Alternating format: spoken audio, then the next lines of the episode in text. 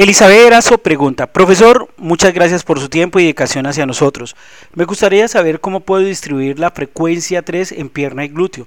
Empecé con frecuencia 3 hace una semana, recién eh, eh, e hice esto, la primer día de tensión mecánica, eh, estrés metabólico y el tercer día otra vez tensión mecánica.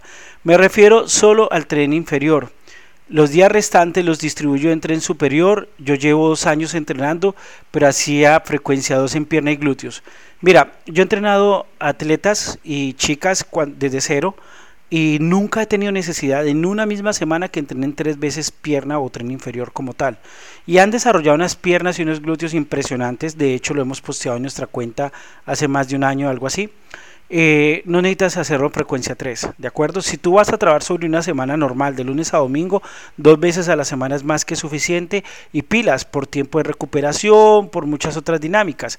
Lo que tú puedes hacer es que de lunes a, domingo, el domingo tienes que sí o sí descansar, trabajas dos veces pierna, por ejemplo lunes y, y jueves o lunes y viernes, y vuelve y la trabajas nuevamente el próximo lunes para poder que tenga un estímulo más cercano pero recuerda que siempre tienes que dejar un espacio mínimo de 72 horas para poder trabajar nuevamente cualquier músculo de la pierna. ¿Por qué? Porque los músculos de la pierna tienen algo especial, es que casi que se involucran todos en todos los ejercicios.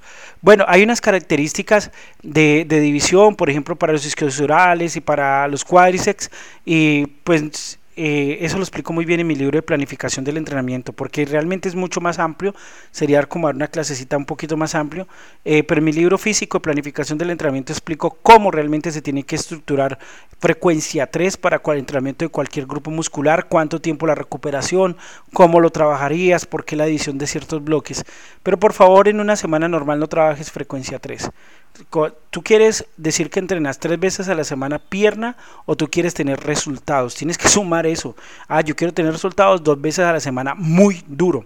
Yo tenía el caso de una alumna que ella entrenaba tres, a veces cuatro veces a la semana tren inferior y entrenaba supuestamente duro. Pasó a entrenar conmigo, la entrenaba eh, y entrenaba solamente dos veces a la semana. No entrenaba la cantidad de ejercicios que todo el mundo hace. Yo le bajé de, trabajar seis ejercicios a trabajar solamente dos o tres, imagínate.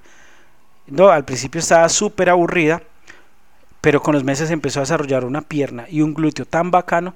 Ojo, porque es que no es cuántos días debo entrenar, sino también cuántos días debo descansar. Entonces, no, ¿para qué te vas en ese rango? Ya mejor, dos veces a la semana, bien trabajados, a seguir avanzando y mejorando. Y ya más adelante, en algunos en vivos y en algunas exposiciones chéveres, vamos a hablar de una división de frecuencia 3, pero es totalmente diferente a lo que normalmente, digamos, puedas pensar de cómo estructurarlo, porque el tema es más amplio, pilas.